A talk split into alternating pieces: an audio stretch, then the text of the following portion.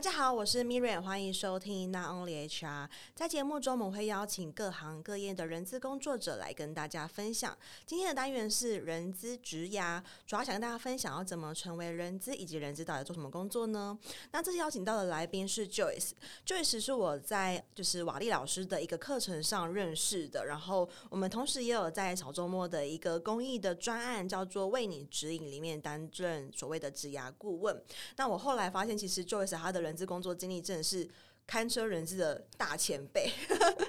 我们这边先邀请 Joyce 跟大家分享一下你的学经历背景。嗨，大家好，我是 Joyce。今天非常开心可以来上 Miriam 的节目，跟大家分享我过去有一点丰富的人资职涯。那我自己呢，是大学的时候是念国际企业，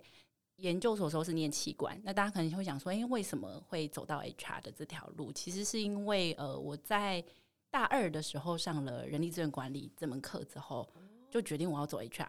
这么早就决定了？对，我老师大概也没有想到他的那门课可以开启 我想进 HR 的这个领域这样子。因为那时候就觉得，我那时候大概就有一个 belief，就是应该是说有自己的信念，是觉得说，哎，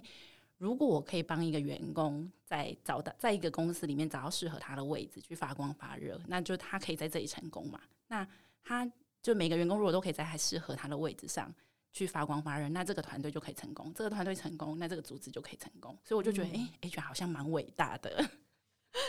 哇，所以这样子的话，等于说，那蛮好奇的是，因为如果你大二就确定的话，那怎么没有决定人资所，而是一般的器官所呢？哦，嗯，的确，我也蛮常被问到这个问题。对，我那时候就是也是觉得说，哎。好像我应该就要去念，比如说像大家常熟知的，比如说哦中央人管啊，就是或是中山，就是可能知名的这些人管所。是，可我那时候就觉得说，一方面是我就是对自己也还不是这么确定，说，哎，我是不是就真的要很专注的，就是只走人资这条这条路？那另外一方面是觉得说，哎，还是其实如果我可以再多深入在，比如说在气管这个领域，因为我觉得要做 HR，其实你在公司里面你也不可能只懂 HR。对。那如果你可以多懂其他，比如说在整个企业管理这个领域，其实你知道怎么样去经营一个公司，或者说你公司会遇到什么样的问题，那你从 HR 的角度。我觉得这有点像是你知道马后炮，就是想说，好像你懂怎么样企业经营，你未来可以比较成为一个比较好的人资伙伴。嗯，但是那时候可能一方面也是觉得说，哎，我好像帮自己留一点后路，我好像有这个习惯，就是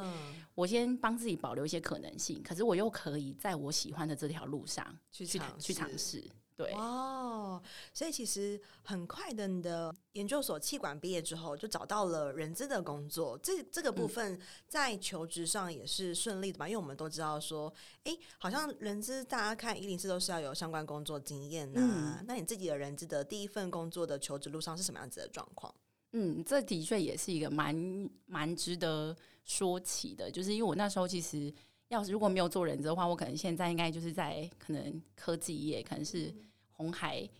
的大陆的某个 RD 的 PM，因为那时候我拿到了别的 offer，非 HR 的 offer 是那个，哦、那时候都已经到了要办那个就是新人训吗？不是新人训，哎、欸，那时候去就是要办那个台胞证的时候，哦、已经要外派，因为那是一份外派的工作，但后来就是突然觉得。就因为刚好又手上又有其他的 offer 嘛，然后我那时候其实毕业以后第一份工作就是进到某一个呃知名的银行去做薪酬规划的工作。嗯，那我觉得那也是蛮神奇的，因为就像刚刚 Miriam 讲到，其实很多做人资可能要么就是有经验，尤其是在做薪酬这个领域。对，而且我还不是做薪资计算哦，我是做薪酬的规划。哇，那他们愿意用新鲜人，我觉得也是蛮幸运的，可能因为我前面刚好有。就是同事表现非常优秀，也是新鲜人，所以提升了我主管的信心。嗯、然后那时候呢，我就因为拿到了那个 offer，然后所以我就觉得这是一个非常难得的机会。因为以前就算在学校，其实上 HR 的课，其实你也比较难真的去学到去设计个制度。对，尤其是在跟薪酬的制度设计、奖酬工具的这个设计，嗯、所以那时候就觉得，哎，这么难得的机会，所以就让我放弃了外派。哦，所以我就真的踏上了 HR 这条路。虽然我其实。在在研究所的时候，我其实包含实习呀、啊，或是论文，我也都是做跟 HR 相关，所以我其实已经蛮明确知道说，我就是想要去做 HR。只是那一份科技业外派的工作，那时候也有点像是说，哎，也许先去试试看其他的，嗯，趁年轻有本钱嘛，要转换跑道总是比较容易。对对，哇，很酷哎！所以如果其实这是一个很大的交叉点，就是 HR，、嗯、然后跟科技业的 PM 两个是差距超级大，然后就是让你真的是一直坚信从大二就是到现在，然后坚信的第一份，然后就是直接抓不掉那个科技业的 PM，也是还蛮不容易的决定。对，我觉得因为那时候我其实也，也现在真心的对那个科技业的人资忏悔，因为我知道他们一定很辛苦，找人非常辛苦，而且都到要帮我办证件的地步，就自己做 HR 之后就会知道其实有多么的那个辛苦这样子。对对对，但是我觉得的确也蛮庆幸自己是当初做了这个决定，然后进到就是 HR 的这条领域上，然后对，虽然说就是可能这之中，因为毕竟也工作了，可能。呃，可能十年的时间，那这样会不会不小心透露年纪？就是你还是会有觉得说，哎、那我就是到底真的是不是有一辈子都要做 HR？这之中也还是有一些迷惘。迷惘，对对对。Okay. 那从你大二那个被老师就是启发的那个 moment 到现在，你这十年的时间，嗯、你认为做 HR 这件事情对你最来说最不适应的点是什么？也就是说，有没有哪一个 moment 是？有点颠覆了你当初在学校对于 HR 这个工作想象的样貌啊，很多哎、欸，就会不会就是让很多其实蛮对 HR 有幻想的人破灭？对对对。可是我觉得应该是说那时候在学校，就像我我本来的信念嘛，就是都会觉得很理想化。even 到现在，就是我还是会有很多同事觉得我是一个很理想化的人。可是我觉得就是你不你没有这些信念支持你，你真的走不下去。对。但是应该是说，我觉得倒不是说不适应，而是说在过去的这些经历里面，你也是会觉得说，好像很多时候你觉得你好像在做很多事情，然后你是真的觉得你也是为不管是为员工好，或是愿为组织好，可是其实好像。没有人知道，对，或是你就是忙得要死要活，然后别人就想说你到底在忙什么？嗯、我那时候有有一次在某一间公司的时候，就是被我同我相信他是无心的，但是你就是突然觉得天呐，原来我们其实在做的很多事情，其实真的没有让人家看到我们的价值，嗯，然后就也让我就是去思考说，这应该是我的问题哦，对，就是我没有，我可能没有真的做到他们可能最有感的。对，就是我们都在做我们觉得对他们好的事情，可是其实他们感受不到，嗯、或是可能对他们来说太枝微末节，可是可能却花了我们很多时间。然后我觉得那个是我在第一次做 HR 的时候，我就觉得第一次真的很挫折的时候，因为我那时候真的工作到很晚。对，可是我其实，在那个过程中也是，嗯，这个是我觉得比较也不能说不适应，可是是就是第一次发生这样的状况，所以就会去思考说，诶，我是不是其实应该也要站在他们的角度，就是呃，不是说一味，因为组织会有组织的要你承接的任务嘛，你该做的事情。那可是，一方面是那对诶对同仁来讲，他可能也会有需要 HR 帮助他的事情。嗯，那我觉得其实很多时候 HR 比较难，就是。都兼顾到，对，你很难去平衡说你在劳资双方的角色，对，就是 你有公司给你的任务你要完成，可是你又要兼顾同仁的心情或他们的感受，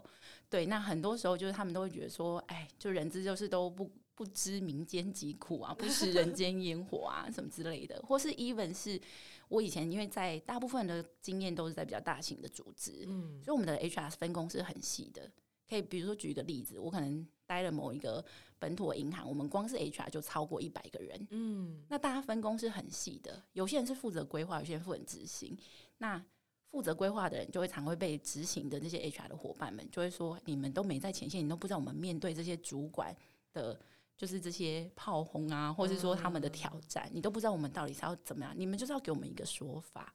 对，那你真的自己做过以后，你就会知道，哎，其实换过不同位置。”之后你就会知道，其实大家都有各自的难处，真的。对，可是我觉得人资这件事情，确实像刚刚提到的，我们最不适应就是我们要在资方跟劳方这个角色冲突的这样子的地带，就是找一个找到人资生存的平衡点，会是还蛮不适应。我觉得 even 可能做了那么多年，还是很不适应，有时候自己都会搞混，我现在在哪里？对啊，就是你有时候你好像你偏资方多一点，就是。老板也会觉得说你你不能永远就是想要满足每一个员工的想法。嗯、的确，因为我们可能公司要经营下去，你不可能说我满足每个人不同的期待，你只能抓一个大数法则。嗯、对，可是你又可以怎么样说？就像我说，还是会比较私心，就是在公司允许的情况下，我怎么样去帮同仁多争取一点？对，对，就还是会偶尔会想要对得起自己的良心。那。刚才我觉得蛮有趣的是，你提到说，其实呃，你从研究所，然后一路都是跟人资相关。那你自己最喜欢人资工作的哪一环？嗯，我觉得应该是说，因为我自己过去做过薪酬，做过招募，然后选用预留基本上都有做过。对，应该是说蛮幸运的，都有机会有接触到，不管是单一个领域，或者是说做复方选的 HR。那我觉得我自己最喜欢的是。我真的觉得，倒没有说特定哪一个方选，而是说我真的觉得我做的事情对这个同仁或这个主管有帮助，他觉得我对他来说是有价值的。嗯，就是比如说，嗯，可能我之前在某一间公司，可能我就发现，哎，有一个同仁的业务奖金算错。嗯，然后我就是主动发现这些，因为是外包，因为那时候是海外的分公司。那我发现那个是因为公司的业绩系统的计算的逻辑的关系啊。然后我们长期以来的 bug 没有，就刚好有一次，因为是因为订单订单的那个认列的关系。OK，然后我就是发现这件事情，然后我就跟呃我们负责那时候好像是韩国分公司的主管讲说，哎，可能有一个同事他的业绩奖金我们好像少发了多少钱给他。然后他就说：“哦，对对对，因为我们那个订单好像后来有因为什么关系，嗯，然后我就跟他讲这件事情，然后我们就跟他我就跟他讲说，哎，我已经跟就是我们在韩国的那个会计师事务所联络过，那他们就是会赶快马上补给他，嗯，那那个主管就会觉得说，哎，其实这 HR 是真的也蛮用心的，他就是真的有在，真的每个月都，因为我每个月都要对嘛，我要负责核对才会发薪水，嗯，那他也会觉得说，哎，同仁的感受也觉得很好，因为他觉得公司没有亏待我，也不会想要占我便宜，我觉得那就是一个建立信任的。”的这个过程，然后我觉得是也是一个蛮大成就感来源，尤其是如果你要做一个好的 HRBP 的话，嗯、对，然后或者是说另外一个比较我最喜欢的就是留住想要离职的人，哇，这很难呢。对，通常你真的要就是要离开的人，那个意图都已经很强，对对对，因为通常会来到 HR 面谈的时候，已经 就是。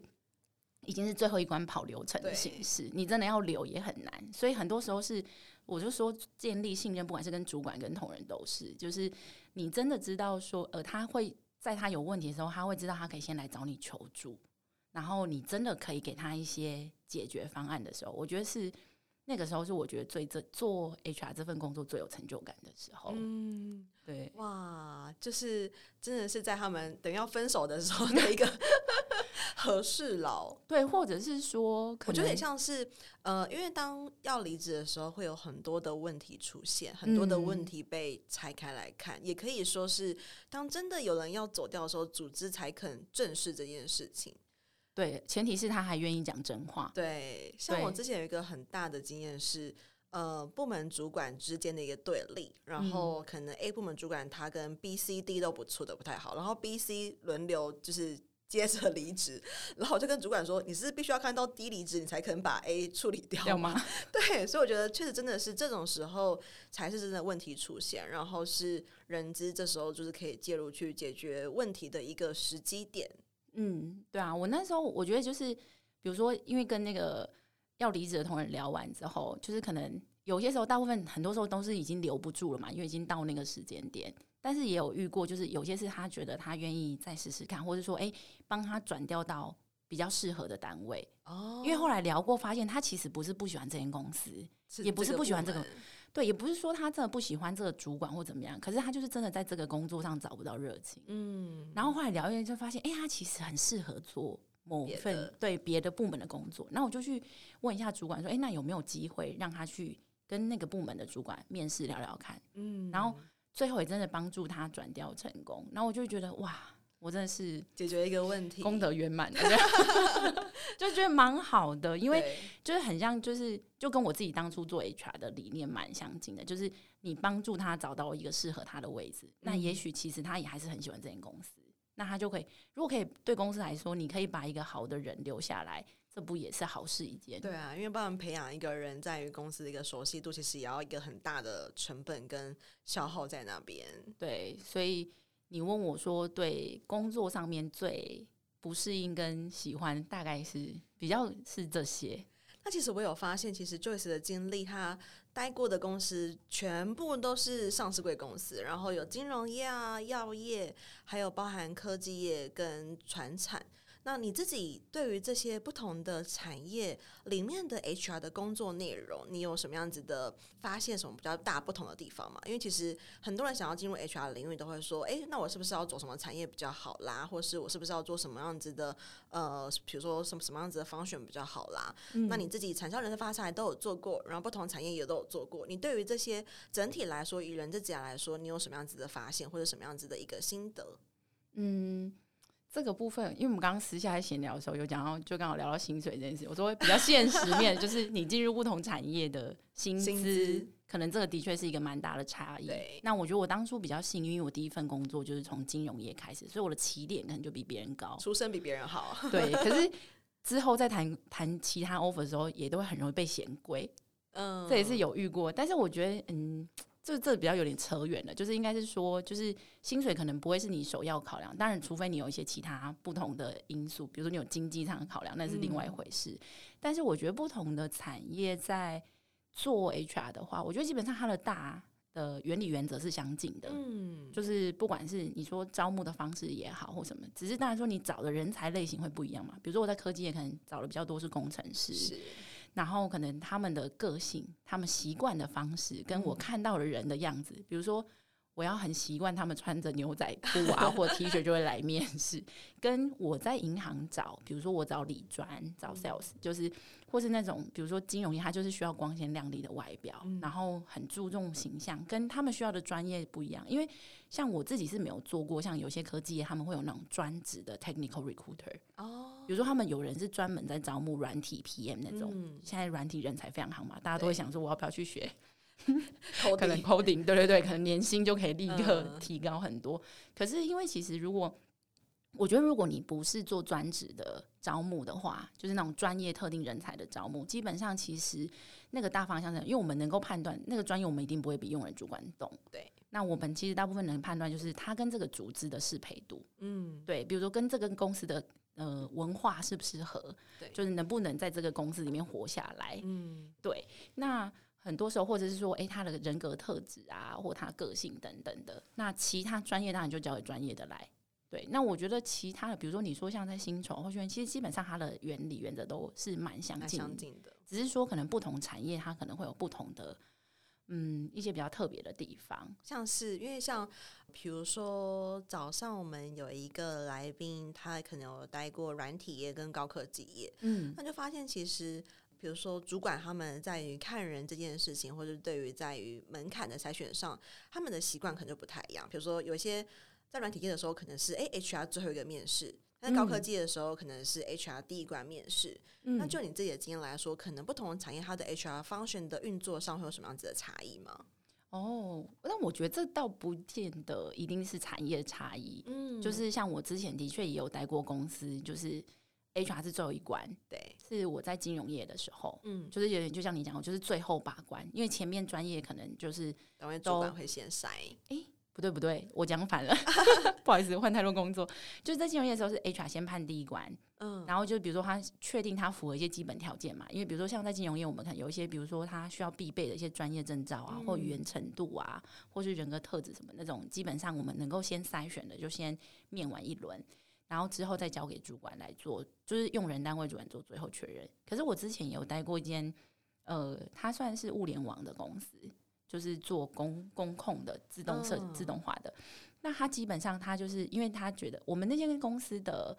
文化比较特别，他觉得找人不是走 HR 的责任，而是单位主管你也应该一起，因为毕竟是我们要一起建立这个团队，所以他其实我们是。包含 HR 是不是先帮忙筛履历的？是主管先收到履历，嗯，那他看完这个履历以后，他可以先决定要不要做电话面试，然后甚至电话面试之后，他觉得很不错，想要约他来聊一聊，或者是做线上的面试。那他真的觉得，诶、欸，他的专业程度上都觉得很不错，那他再 pass 给 HR，HR 在做最后的把关。因为我们那时候找的是希望是说，这些找进来的人，他是可以长期跟公司一起。打拼的人，嗯，所以其实他们更看重的是稳定性跟适配度。我觉得也不见得是稳定性，是适配度，嗯、就是说，哎、欸，这个人他是真的是认可我们公司的理念跟价值观，那他也就是希望加入这样子的公司。那我们去做这样子的判断以后，虽然说有时候可能他的专业可能不见得就是都能够呃方方面面都可以符合，可是我们觉得很多专业你可以进来再训练，嗯、或是就是在教他，就是都 OK。就是让我想到我那时候第一份工作要做薪酬，我就跟我主管说，可是我对薪酬我真的完全没有任何。就是概念或技术，我老板就说做薪酬就两件事：心要细，嘴巴够紧，就是口风够紧，嗯，就可以。我就说哦，真的好，是不是？对，所以我觉得其实你说不同产业有没有什么样太大的差异？我觉得倒是还好，但是可能的确是不同公司他们可能不同的。理念，位对对对，不同的定位，或者是说他们认为，或是像有比较特别，比如说像我在金融业会遇到，我要找那种储备干部 MA，MA，、嗯、MA 对，但科技你好像比较少遇到会有这样子的招募的这种比较大型的活动跟专案。可是我那时候在科技业，我可能就要去找研发替代役。嗯，对我可能以前在金融业，我只是去校园征才，我可能只要春季，就是三月的时候去。可是后来在科技发现，哎、原来我还有秋季的校园生才要去，我一年要去两次这样子。对，就是大概会有一些差异。可是你说你在做的事情会不会有些不一样？有可能就是比如说我在科技业。做这种人才的招募的时候，我需要去跟实验室的老师打好关系，嗯，去认识特定的研究领域的老师，让他们有些人才 resource 可以推荐，对对对，或者有些优秀的学生，哎、欸，很不错，我们就可以有一些产学合作。嗯、可是金融业好像也是会有一些，可是比较少，你可能比较不会是说，哎、欸，我找特定的老师，因为毕竟我们不需要研究特定的产品或者领域，对，对，那所以你说这种。比较特定的差异，可能是真的比较小。小可是你说你在招募找到适合的人，你怎么样确定这个人目标是一样？对，我觉得是一样的。嗯、对，所以我觉得其实。我今天一直跟呃 Joyce 说，他是一个非常非常好跟想要进入人资领域的人来讨论人资工作这件事情的一个 范本，因为他做过的产业真的非常多元，然后他做过的 function 也是非常广，然后他现在也算是一个很成功的人资工作者。所以从他例子中我们可以看到，其实产业的标签其实还是因公司的产品性质跟他们对于人资的定位来做不同的。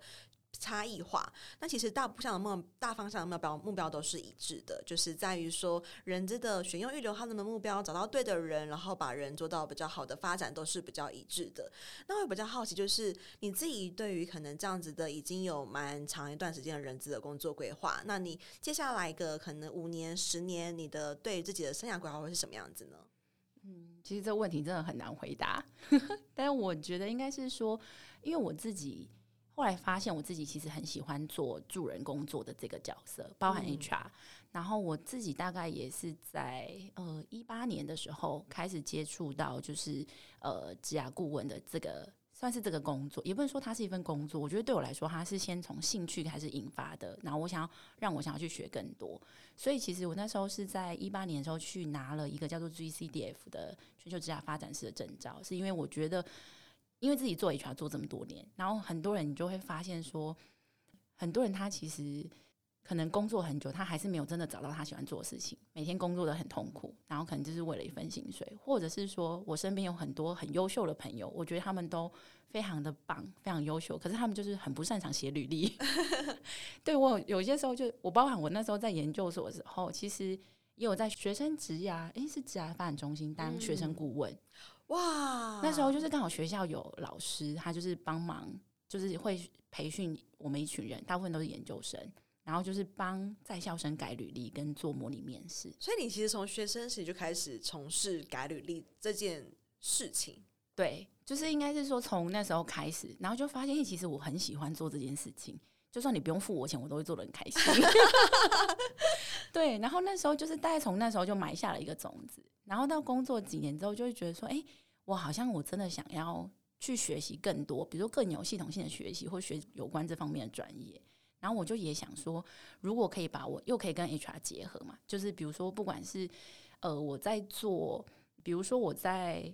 公司做面对面试的时候，可能可以看到有一些人可以给他一些职涯上面的建议，或者是说，哎，我在做公司的 HR，我在跟同仁谈他未来的发展的时候，也许可以给他。更有一些其他的方向，或他没想到的面向，然后让他去想说，不管是他今天，当然对公司来讲最好的方式就是他可以留在这里，留在我们公司好好发展嘛。那如果真的不行，我觉得大部分我过去也有一些很多公司是他们其实愿意祝福他的员工有更好的发展。嗯、那我觉得其实对我自己的 career 来说，做 HR 跟做职涯顾问这两件事情其实是可以同时并行跟存在的。是。那你说五年、十年后？我当然希望我的最终终极目标，我可以成为一个非常专业的，就是职涯顾问。嗯，对，就是帮助更多人去找到可能他适合发展的方向，或者是说，哎、欸，可能可以怎么样让他更好的被看见。因为很多人是他其实已经也知道了，了对，可是他不知道怎么包装他自己。嗯、我觉得这是比较可惜的。是对，所以你问我呢，现在大概应该。但因为毕竟这个市场就是，我觉得大部分的人，我很常跟我朋友在讲说，你要我现在去当全职的职涯顾问，可能比较难，我可能会先饿死。但是因为，因为我觉得大部分大概在这个市场上，大家会愿意真的花钱去找专业的职涯顾问来协助他解决职涯的问题。我觉得这个市场现在来说还是相对还没有那么成熟，嗯、或可能还有一一一些发展空间。虽然身边有很多伙伴正在问这个领域而努力，对，但我觉得。对我来说，我也没有想要放弃在组织里面努力这件事情。嗯、对，所以我觉得同时做 HR，然后也可以同时做的就是职涯顾问这两件事情，对我来说应该是至少目前最近五年应该还是不会改变。了解。嗯、我们在下一集当中就会跟 Joyce 聊聊，就是人资以及职涯辅导这两个职务的一个连接，以及有。呃，算是趋势吧，就是有非常多的人资工作者，包含我自己，也是从人资的角色转换到职涯领域这这边。那在我们节目结束前，我想要先请 Joyce，你可以给想要进入人资领域的人一些建议吗？嗯，我觉得以前最常会听到前辈都会讲说，就是因为都会说，哎、你为什么想要做 HR？然后就会讲说，因为我很喜欢跟人互动。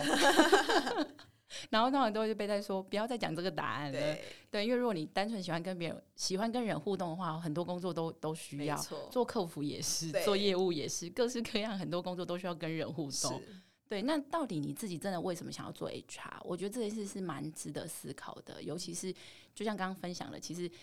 在学校想的很美好，然后实际进到公司，你就会发现其实里面很暗黑哦，也没有？就是有很多。就是你会发现现实跟就是理想是有很多距离的，但我觉得应该是说找到说你到底是为什么想要做这份工作，你的初心，然后跟因为其实我相信 HR 的专业其实它真的没有这么难，其实你要就是去学习，我相信其实都是会有很多机会，就跟很多人就会想说，哎，我想进 HR，可是我没有相关经验，那你可以先从就是比如说，哎，先从 HR 助理开始，或者你从实习在学校开始。就是其实开始去接触，我觉得都是有办法。可是前提是你到底为什么想要做这份工作？那我觉得去找到那个初心，可能当你在遇到工作困难的时候，可以拿出来提醒你自己，回想一下说：哎，你当初想做这份工作的那个心还在不在？